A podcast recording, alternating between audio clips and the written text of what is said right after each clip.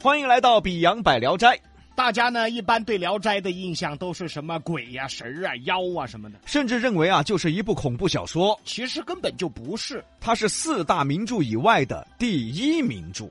其中啊，它的含义是非常有深意的。嗯，所以为什么我们前后三次来讲《聊斋》回目了？因为李老师啊，他长得就像鬼，哎他就是喜欢妖怪，他以为妖怪都是他的亲戚。哎，你亲戚，你才妖怪呢！而我们这回讲的呀，偏偏就是没有妖怪的一篇。田七郎讲的就是朋友之间的人情世故。欢迎来到《聊斋志异》之《田七郎》第五回。上回书说到，武承修带着仆人找到了田七郎，没想到做了个梦，梦中说的田七郎啊，还真有个田七郎。看来这个梦是真的。梦里面提醒武承修啊，就说你要遭难，只有这个田七郎能与你共患难，于是武承修就想方设法要跟田七郎交朋友，还主动拿了十两银子给田七郎。没想到啊，被田七郎的母亲给赶了出去。灰头灰脸的回来以后，他心里不服气，哎，我平时嘛交的朋友都是名门望族嘛，哎，这盘想认识个广耳屎，还遭广耳屎赶出来了，还说话嘴臭的仆人李应来了。哦，那你比光二四还光二四哦！哎，哎，这嘴也太臭了吧啊！茶不思饭不想啊！李应出主意，干脆啊，你再去一次。你又说渴了，又说饿了，又说路过这儿要吃东西，他肯定得拿东西给你吃啊！你就说你都请了我吃了，那礼尚往来，我也得请你到我们家里去吃。那想必他肯定要来。好主意啊！吩咐仆人第二天去找田七郎。武承修出发了，还是带着一个嘴臭的仆人李应和一个母蛋儿仆人灵儿。这俩仆人能不能换一下？哎呀，这怎么了？这都带的俩啥玩意儿啊？家丁嘛，跟着几十年了，也有感情了。烂了就该换。啊，人没烂，没烂，还没烂武承修来了，咱们先不说啊。倒回去说，头天晚上田七郎啊，睡觉前给母亲请晚安，过去是有这个礼仪的哟。讲究点儿的呢，叫一日三请安。早上起来给父母请早安，吃完午饭请午安，睡觉前请晚安。哎，这是过去的礼仪，嗯，哪怕是穷人家，过去也是如此的。我不像现在哦，嚯，现在回去，娃娃躺沙发上，老汉儿过来说：“娃娃最近还好嘛我搞反了，这是。？”娃娃死命烂眼的在躺在沙发上，哎，还可以。哎呀，哎呀，老汉儿还笑稀了，嘿，想吃点啥子呢？娃娃死皮死眼的，随便嘛。哎，真的搞反了，嘎，现在是啊。中国人呐、自古讲究家规，哪怕是穷人家，也一样要讲究家规。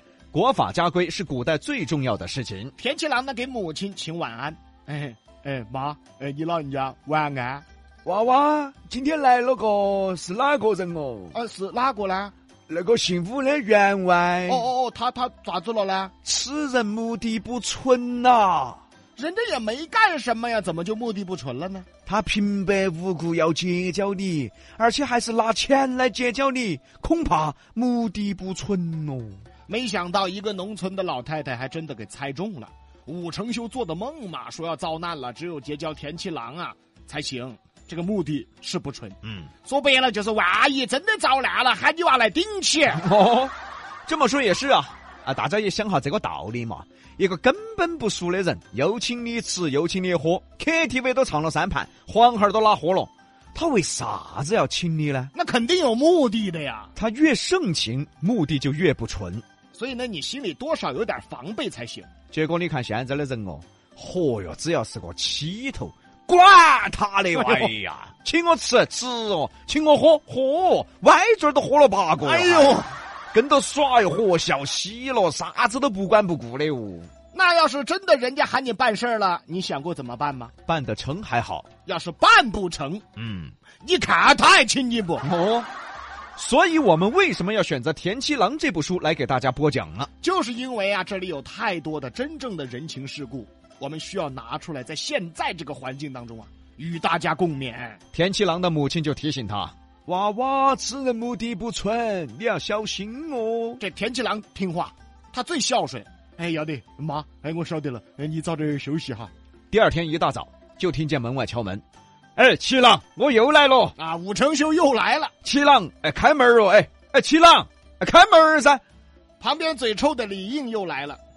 哎，那个篱笆墙都垮了嘛，你直接跨过去要得 不？ 啊，我去，哎呦啊，你这靠啥子啊？哦你晓得啥子？哦？自古君子走正路，哪怕围墙都垮了，也要走正门儿。哎，这对，这是中国自古所讲究的。哎，七郎，七郎，哎，我来了哦，田七郎一听，哪个吴承修，武啥子修呢？吴承修，啥子成修啊？吴承修，武啥子修 啊？搞忘了说，安一晚上啊就安。他故意的。昨天他妈说了，此人目的不纯。你咋又来了？哦，哎呀，我又路过你这儿啊，哎，一到你这儿我又口渴了哇。你娃出门不带水 嗦？啊，那个那搞忘了嘛，哎呀，你娃有点神嗦？哎，是神，哎啥子哦？你说起，哎呀。这没办法，只能给他开门啊！吴承修进来了，这次态度不一样了，很自然。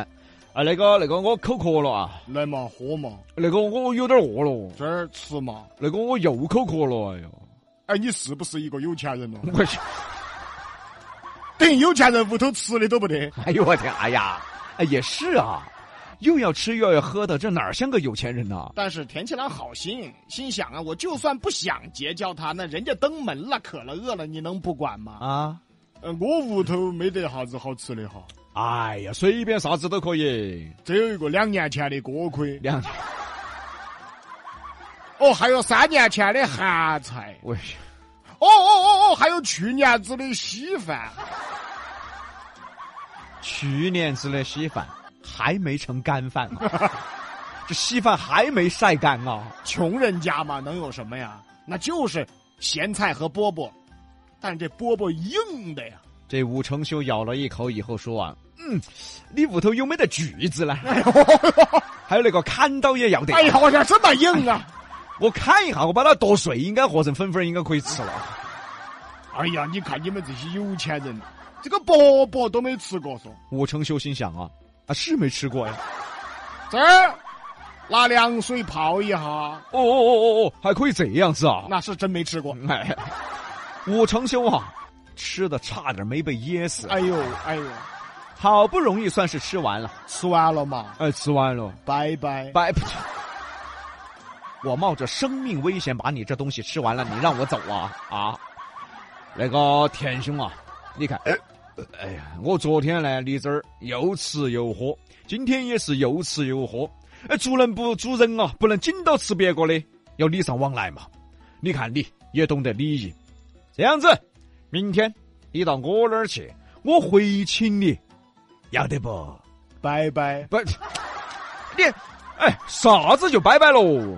慢走哦，我去，天兄，天兄，关门喽你，这赶出来了是吧？啊，又灰头灰脸的出来了。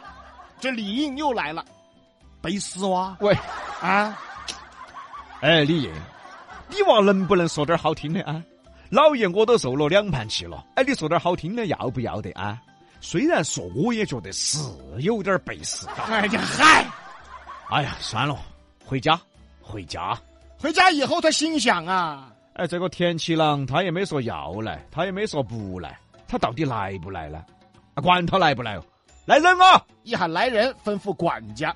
明天大摆宴席，招待贵宾。那管家不含糊啊，那平时家里招待客人那都习惯了，都是达官贵族啊。嗯马上账房领钱，采购食材要大摆宴席呀、这下人也议论，哎，我们老爷肯定招待的是县太爷哦，要么就招待的那个贵宾，你晓得啥子哦？那招待的哪个呢？招待一个广而十一。 哎，啥啥啥啥啥啥啥啥啥啥子？啊广二师也要招待哦呀？哎，你又不晓得，哎呀，我们老爷认识一个啥子田七郎，屋头穷得来房子都要垮了，我们老爷要跟他交朋友。哎，嗯，你带老爷去看过病没有呢？哎，就是嘎，哎老爷单怕有点大病哦。下人呢他不理解，但是吩咐了你就得去办。果然，第二天大摆宴席啊，嘿，那真是山中走兽，云中雁，陆地牛羊，海底鲜，猴头燕窝，鲨鱼翅，熊掌干贝，鹿尾尖。全是美味珍馐啊。宴席摆下，仆人一看，嘿，这一大桌。哎，我们老爷请了几个官儿师啊？嗯还几个？哎就一个的嘛，哎呀就一个官儿师还那么大一桌啊？啊！你还是带老爷去看下病嘛。哎呦哎呦哎呦！还就这桌子菜比我们之前请下台也吃的还好哦。看来老爷是有点那个大病哦。下人就在那儿议论。这时候，武成修出来了，在这儿牙尖啥子啊？你才有病！我今天有贵客。哎，吓人了，不敢说话了。田七郎坐在客厅等着，等啊等，等啊等，中午等到了下午，田七郎也没来。菜都凉了，那是热了又热，热了又热。田七郎啊，还是没来。这个时候，武成修心说我单怕，确实有点病哦。：“我们下回再说。西南散口碧阳秀八六幺二零八五七